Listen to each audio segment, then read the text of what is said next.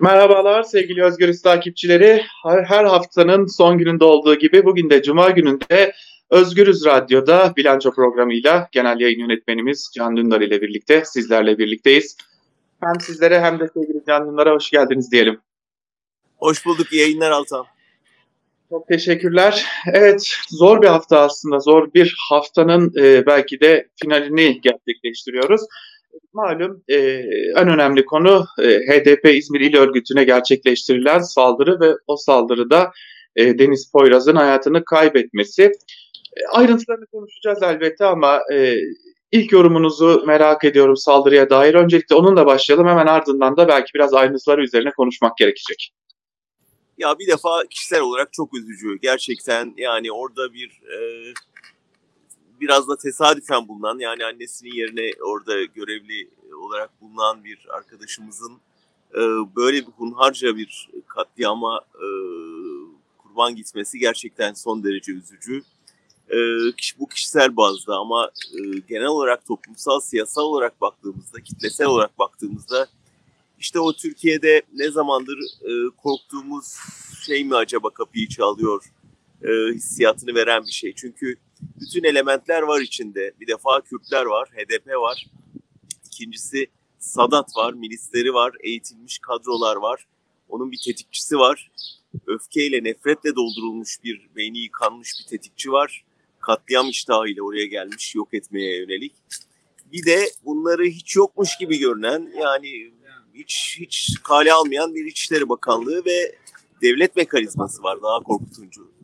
Şimdi dolayısıyla bu üç üçü bir araya gelince yani Kürtlere yönelik nefret, HDP'yi e, düşman gösterme, o düşmanlıktan etkilenmiş ve bir şekilde devlet görevlisi olduğu belli bir e, eğitilmiş Sadat tetikçisi ve bunlara göz yuman bir devlet bir araya geldiğinde elbette bize son derece tehlikeli bir şey söylüyor. Acaba iktidar gidişatı gördüğü için e, o hepimizin korkuyla beklediği kaos stratejisini uygulamaya mı koydu? En büyük benim de ilk refleksim bu oldu tabii. Tabii çok çok kısa bir şekilde ayrıntıları aktarmak gerekecek. Ee, benim anladığım kadarıyla bir yalnız kurt imajı çizilmeye çalışılıyor saldırgan evet. için. Ee, taksiyle geliş görüntülerinin yayınlanması, e, kuvvetle muhtemel bilinçli oluşturulan bir Instagram hesabı ve bu Instagram hesabında adeta e, geliyorum de, diyen bir saldırı imajı e, baktığımızda bir yalnız kurt imajının oluşturulması için iyi bir e, PR çalışması açık bir şekilde görülüyor. Bu konunun bir tarafı, bir diğer tarafında da e, HDP'nin gerçekleştireceği söz konusu ve e, belki de Türkiye bugün çok çok daha kötü bir güne uyanabilirdi ya da çok kötü bir sürecin e, ilk işareti olabilirdi. Çünkü o etkinliğe en az 40 kişi HDP'de yönetici konumunda bulunan hatta bir milletvekilinin de katılması planlanıyordu. Bir eş genel başkan yardımcısının katılması planlanıyordu. E, il örgütüyle ilgili bazı çalışmalar nedeniyle e, son anda bu etkinliğin ertelendiği ve e, gerçekleştirilemediğini biliyoruz. E, bu düşünülünce saldırganın e, aslında bir tabancayla değil anladığımız çantadan anladığımız kadarıyla yüklü atla gittiğini görünce de e, çok ciddi bir toplu katliam riskine karşı karşıya olunduğunu görüyoruz. Ve e, anladığımız kadarıyla e, tabii ki her her can kaybı üzücü, her can kaybı e, can yakan bir şey ama e, bir saldırı belki de bir etkinliğin ertelenmesiyle e, savuşturuldu diyebiliriz belki de büyük bir katliam. Neyi amaçladılar peki ve e, saldırganın çizilen imajı size ne söylüyor? Şimdi önce şunu söyleyelim yani ben Türkiye'de sadece bu saldırının değil, hiçbir saldırının yani bunu ister Maraş'tan bahsedin, başlatın, isterseniz e, Sabahattin Ali cinayetinden, isterseniz Hrant Dink'ten alın, ister Uğur Mumcu'ya götürün. Hiçbirinin kişisel motivasyonla, bir kızgınlıkla yapıldığını düşünmüyorum. Bunlar devlet içinde ince ince planlanmış e, özel operasyonlar. Dolayısıyla hani bu suikastlar zincirinin bir parçasıyla karşı karşıyayız. O yüzden yalnız kurt imajı sen de söylüyorsun gerçekten verilmeye çalışılıyor ama e, burada hiç yanılgıya düşmeye yer yok. Yani önümüzde koskoca bir tarih var. Yani bunların hepsinin örgütte olduğunu düşünüyorum ama diyelim ki bir yalnız kurtla karşı karşıyayız ve bütün bunlar örgütlü falan değil. Yani birisi çok sinirlendi Kürtlere Ermeni olduklarını düşündü. Zaten Ermenilerin öldürülmesi lazım. Kürt, hem Kürt hem Ermeni. Dolayısıyla HDP'ye de kızgın gitti orayı bastı. Bu hiçbir şeyi e, kolaylaştırmıyor. Yani bir defa elimizde karşımızda koskoca Cumhurbaşkanı'nın verdiği bir demeç var. Mecliste hem de prompterdan okuduğu bir demeç var. Ne dedi orada? Bunlar daha iyi günleriniz daha neler olacak neler. Ne zaman dedi bunu? Meral Akşener'e düzenlenmiş bir saldırının arkasından. Ve onları tebrik etti Rize'deki hemşerilerini Meral Akşener'e saldırdıkları için. Şimdi bir cumhurbaşkanının bir muhalefet liderine saldıranları alkışladığı ve daha neler göreceksiniz dediği bir yerde istediği kadar yalnız olsun kurtlar. Bu birinci derecede sorumlusu Cumhurbaşkanı'dır bu saldırının. Onun için saldırganın kişiliği, saldırganın motivasyonu, saldırganın yalnız olup olmadığı hep ikinci plandadır. Yani burada bir numaralı fail Recep Tayyip Erdoğan'dır. İki numara MHP'dir. Çünkü MHP açıkça HDP'yi hedef gösterdi ve yani adeta vur emri yayınladı. Yani Genel Başkan Yardımcısının bizzat tweetiyle. Dolayısıyla iktidarın iki ortağı gerçekten burada e, vurun diye taraftarlarına neredeyse onay verdiler, teşvik ettiler, hedef gösterdiler. Ve bundan sonrası ister yalnız olsun kurt isterse sürü halinde gelsin. Hiçbir önemi yok. Çünkü burada ülkeyi yönetenler bir partiyi ve onun e, mensuplarını açıkça alenen hedef gösterdiler.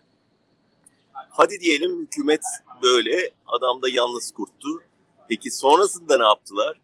Sonrasında saldırganı tıpkı Hrant Dink'in olayında olduğu gibi yani bizim öğrenci eylemlerinde hiç görmeye alışkın olmadığımız bir kibarlıkla zincire falan vurmadan, kelepçe takmadan nazikçe alıp arabaya bindirdiler, götürdüler. Ee, ilk ifadesinde de yalnız kurt imajını sürdürmeye gayret ettiler. Peki kimi engellediler? Öldürülen kızın annesini. Ona bak çok ciddi barikat kurdular. Sonra HDP milletvekillerine, sonra tepki göstermek isteyen HDP'lilere.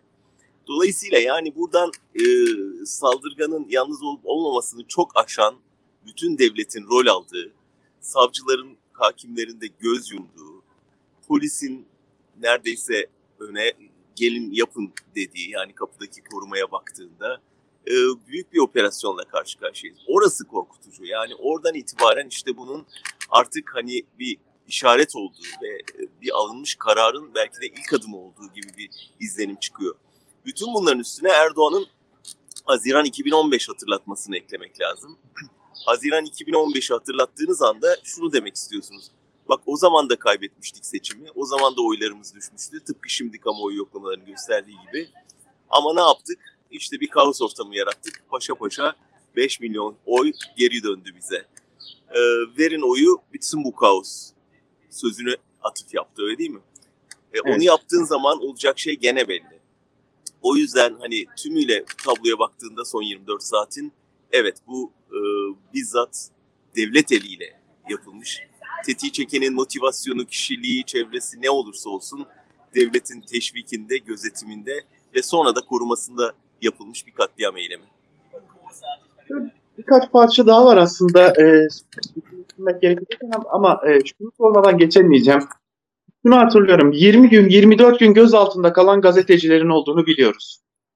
Bu arada sormadan geçemeyeceğim. Siz de gözaltına alındınız. e, olarak ifadeye çağrıldınız daha doğrusu ama e, ifadeniz bile e, bu failin e, ifade emniyet ve adliye işlemlerinden daha uzun sürdü Erdem Gül'le birlikte. Evet. Birinci aşaması. İkinci aşaması gözaltında 20 gün 24 kal- gün kalan gazetecileri biliyoruz. E, amiraller bildirisini imzalayıp 10 güne yakın e, gözaltında kalan emekli amiralleri biliyoruz. Şu aklıma geliyor benim. Yahu sorabilecek hiçbir şeyiniz mi yoktu? Yani 18 saat içerisinde bütün işlemler nasıl tamamlandı? Ve hiçbir bir şey sormadan edemiyoruz gerçekten. Artık bu bence durumda... bu soruların bu soruların çok anlamı yok. Çünkü burada cevapları bilen bir devlet mekanizmasından bahsediyoruz. Yani bu, bu hataya düşmememiz lazım. Yani burada şunu kabul etmemiz lazım. Yargı denilen mekanizma bu çetenin bir parçası. Bunu bütün açıklığıyla artık ortaya koymak lazım. Yani Kılıçdaroğlu'nun videosunu da izledik. İşte son kez cesur savcı arıyorum falan. Neyse ki son kez dedi ve şu cesur savcı arayışı bitti. Yok bir cesur savcı. Yani artık bunu niye kabul etmek istemiyoruz? Yani yok bir cesur hakim. Ortada bir suça ortak olan bir adalet mekanizması var. Çetenin bir parçası var. Dolayısıyla bu çete olacaktan haberdar, haberdar değilse, sonradan haberdar olduysa da olayın üstünü örtmekle görevli. Yani biz bunu büyük harflerle gökyüzüne mi, devletin duvarlarına mı, sokaklara mı nereye yazacaksak yazıp şu beklentiden kesin kez vazgeçmemiz lazım. Karşımızda bir koca devlet mekanizması var, çeteleşmiş ve bunun başında bir sarayın başında oturan kişi oturuyor. Altında bakanları görev yapıyor. Giderek alta polis, jandarma, asker herkes hizmetinde ve buna ne yazık ki adalet mekanizması da dahil, ne yazık ki medya da dahil. O yüzden nasıl hani sabah gazetesinden olayı aydınlatacak bir habercilik beklemiyorsak hiçbir savcıdan bunu aydınlatacak bir soruşturma beklememeliyiz. Artık bundan vazgeçmeliyiz. Başka yollar aramalıyız. O açıdan Kılıçdaroğlu son kez bir namussuz savcı alıyor, arıyorum deyince ben savcı aramasına değil de son kez vurgusuna sevindim. Nihayet CHP inşallah artık bir daha savcılardan ya da işte gidip Yargıtay kapılarına verdikleri dosyalardan medet ummayacak. İnşallah kendi başına bir iş yapacak diye umuyorum. Peki e, Kılıçdaroğlu videosundan bahsetmişken bir cümle çok dikkatimi çekti Kılıçdaroğlu'nun. E, 10 milyon euroyu isteyen e, siyasi kimse katiller de onlardır demesi çok çok çarpıcı geldi bana. E, ve sanırım aslında o video mesajın bütün özeti oradaydı bana göre. Kılıçdaroğlu ne gibi bir mesaj vermişti? Hadi onu, onu da sen söyle Altan. Sen Ankara'da kulislere daha hakimsin. ee, 10 milyon yani... e, meselesi bayağı çünkü birçok pisliği ortaya döktü. Yani e, evet. sadece medyada, sadece yargıda değil, şimdi giderek orduya kadar sirayet eden inanılmaz bir pislik dökülüyor oradan. Sence neydi? Yani aslında şunu söylemek lazım. E, aslında bir yerde e, Sezgin Baran Korkmaz için de e, diğer isimler için de e, ülkelerine, ülkeye daha dönüşlerini sağlayabilecek tek bir kurum var aslında burada. Yargıdan bahsetmiyorum. E, burada bir İçişleri Bakanlığı kurumu var ve e, Sedat Peker'in iddialarına baktığımızda da e, çok rahatlıkla görüyoruz ki e, Veys Ateş'in geçmiş ne kadar gelen ilişkilerine de baktığımızda çok rahat bir şekilde görüyoruz ki e, ya İçişleri Bakanı Süleyman Soylu organizasyon noktasında ya da birileri İçişleri Bakanı Süleyman Soylu adını kullanabiliyorlar. E, bu, bu evet, cümleyi de tabii ki burada devletin güvenlik güçlerine doğrudan atıf yapamadığı için parayı evet. takip edin türü bir şey yapıyor Kılıçdaroğlu. Evet. Yani bu da doğru tabii. Yani parayı takip ettiğinizde burada e, birçok şeyi aydınlatabiliyorsunuz. Yani sonuçta bir rant savaşı var ortada. Kıyasıya ölümcül bir rant savaşı var ve bunun tarafları birer birer ortaya çıkıyor e, Peker sayesinde. Dolayısıyla burada da onu takip edin derken aslında bu kaos ortamının kime yarayacağını da oradan çıkarabiliyoruz. Ve tabii işin içine işte şimdi Sadat girdi. Yani Sadat'ın evet. hem Suriye'de silah ticaretiyle hem burada bu militanların, katliamcıların eğitilmesiyle görevli olduğu düşünülürse ve onun başındaki insanın sarayın eski baş danışmanı olduğu düşünülürse bütün ilişkiler aslında çok net ortaya çıkarılıyor. Aslında şurada e, iki önemli hususu daha hatırlatmakta fayda var. Bir, e, Barış arkadaşın bir iddiası, bir polis bilgisi. Diyor ki Barış arkadaş, e, Müsteşarı Hakan Fidan'ı Cumhurbaşkanı Erdoğan çalı çağırdı ve kendisinden bir briefing aldı. Bu bir briefing sonucunda da e, Süleyman Soylu'nun üstü çizildi. Yine bugün kulislere düşen bir diğer iddia şu ki e, Cumhurbaşkanı Erdoğan Meclis Başkanı Mustafa Şentop'a diyor ki Süleyman Soylu'yu çağır ondan istifa etmesini iste. Bu da ikinci bir iddia. Tüm bunlara baktığımız zaman bir de Sedat Peker'in Nisan iddiası aslında buraya denk düşen bir iddia olarak duruyor. E, hani ben Nisan'da dönecektim, hani Nisan'da bir şeyler değişecekti söylemi de dikkat çekici. Dünden bu yana kafamı kurcalayan bir soru işareti de bu. Belki Nisan'da uygulamaya koyulamayan bir plan vardı. Acaba o plan gecikmeli de olsa dün mü uygulanmaya konulmaya çalışıldı? Tabii ne dersiniz? Bilmiyoruz. Yani bilmiyoruz. Ben e, yani Erdoğan'ın şu andan itibaren bu sıkıştığı köşeden kurtulmak için her yöntemi deneyebileceğini düşünüyorum. Yani bunun içinde aniden yeniden bir barış planı açmaktan aniden bütün en sert bir e, katliam planına geçmeye kadar çok geniş bir yelpaze var önünde ve e, her biri birbirinden tehlikeli olabilecek süreçler bunlar. Ama e, Nisan vurgusu önemliydi tabii. Yani bir şey denendi muhtemelen. Ama Soylu için şunu söyleyebiliriz. E, Altan görüyorsun yani Peker de aynı taktiği uyguluyor.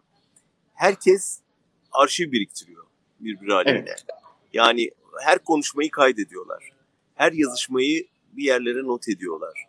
Ee, herkesin bir videosu var. Herkesin bir gizli kaydı var. Bunu aslında Gülen Erdoğan çatışmasında da gördük. Yani bir anda bilmediğimiz binlerce şey bir anda ortaya saçılıverdi. Karşılıklı yani. Ee, ve burada da yani bütün bunları yaşayan Soylu'nun bunu düşünmemiş olmasına imkan yok. Yani bütün bu e, şey içinde, e, enformasyon savaşları içinde ya da herkesin birbiri aleyhine bilgiyi en önemli silah olarak kullandığı bir savaşta onun bilgi biriktirmemiş olmasını herhalde düşünmek saftillik olur. Bu kadar bilginin başında oturan bir insanın.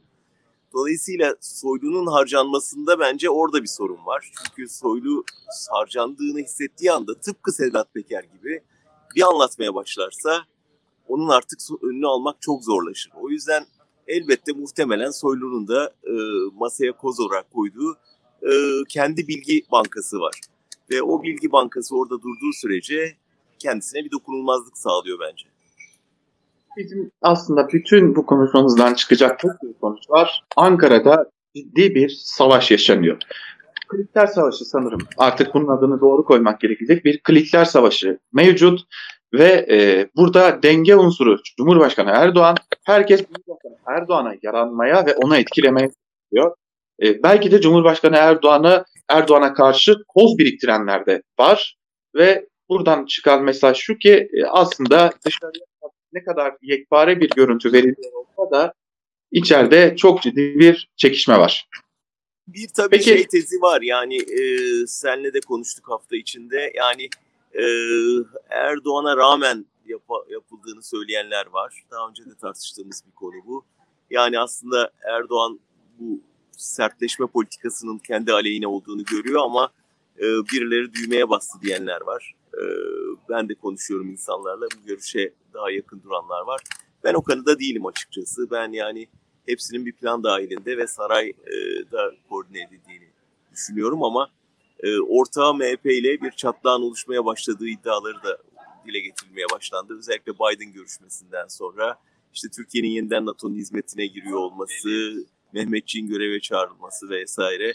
Bahçeli'nin bu konuda kimi serzeniş mesajlarını yayınlaması ve işte NATO'ya meydan okuması falan gibi küçük çatlaklar oluştuğuna dair de bilgiler sızıyor. Yani ne derece gerçekçidir çok da detayını bilmiyorum ama böyle bir şey de ihtimal dahilinde. Çünkü şunu çok iyi biliyoruz ki Bahçeli Erdoğan'ı ciddi şekilde manipüle etme gücüne sahip bir lider. O yüzden de hani bütün bunların Erdoğan'ı en ufak bir e, şey zeminde, zikzak yapma zemininde tekrar yola çekme çabaları olarak da yorumlanabilir. Peki son olarak şunu sormak istiyorum. E, muhalefet ne yapmalı? Ve şun, şundan soruyorum. Benim gözüme çarpan Kılıçdaroğlu'nun mesajından sonra en mesaj Parti Genel Başkanı Meral Akşener'in mesajıydı. Kimse bulanık suda balık avlamaya çalışmasın. Meral Akşener devleti bilen, devlet içerisinden gelen, geleneği bilen, e, çeşitli görevlerden gelen e, bir isim. E, açıkçası Meral Akşener kimse bulanık suda balık avlamaya heveslenmesin gibi bir cümle kuruyorsa ben e, oturup düşünme taraftarıyım. Çünkü e, gerçekten bilen, her her cenahı bilen ve oradan e, belki de bilgi alan, e, iletişimi olan bir isim. O çıkışla birlikte değerlendirdiğimizde muhalefet ne yapmalı sorusunu da son olarak değerlendirmiş. Ben Akşener'in bulanık suda balık avlama tabirinin karşısına e, kurt puslu havayı sever e, tabirini koyayım. Çünkü bütün bu puslu hava iktidara yarıyor. Çünkü insanlar puslu havada korkuyorlar, tedirgin oluyorlar. E, işte birinin masum çocuğu öldürülmüş, bir parti binası basılmış, yürüyenlere polis saldırmış. E, Sedat Peker diyor ki evinizden çıkmayın, sakına karışmayın. Yani böyle bir korku ikliminde elbette kurtların işte en sevdiği ve hava çıktıkları şey bu. Ve şimdi evet. de öyle görüyoruz yani kurtların tekrar sokağa çıktıklarını ve avlanmaya başladıklarını. Ya burada gerçekten hani ben e, hani iktidar dururken sadece muhalefete vuranlar vardır. E, onlardan biri olmamaya özen gösteriyoruz biliyorsun her seferinde. Evet. ve muhalefeti kayırmaya da gayret ediyoruz ama yani buradaki pasifizm, buradaki e, ürkeklik, burada işte işin içinde HDP var diye hep bir adım geride durma refleksi e, kabul edilebilir bir şey değil. Yani Sedat Peker kadar olamadılar. Yani Sedat Peker'in gösterdiği cesareti gösteremediler. O kızın kahvaltı sofrasından bir sınıf analizi yaptı Sedat Peker ve dedi ki ya muktedirlerin sofrasındaki çocukların 30-40 ka- çeşit e, şeyi var, e, yediği malzeme var kahvaltıda. Bu kızcağız zeytin yiyor. Yani burada aslında işin özüne yani işin sınıfsal özüne dikkat çeken bir yaklaşım sergiledi. Şimdi burada muhalefetin gerçekten bence artık yapması gereken bir tek şey kaldı. Bir tek şey kaldı. Bugün cenazede birlikte olacaklardı. Dün e, parti kapısında bir arada olacaklardı. Ziyaret edeceklerdi. Orada yan yana duracaklardı. Bu saldırı hepimizedir, HDP'ye değildir ve biz bunu birlikte püskürteceğiz demelilerdi. Ve bunu görürse ancak insanlar korkmaz. O zaman puslu havada dağdan inen kurtlar e, geri çekilir. Yoksa siz uzaktan evinizden tweet atarak kınıyorum, lanetliyorum mesajıyla sadece ve sadece şu anki ortamı daha da meşrulaştırmış oluyorsunuz.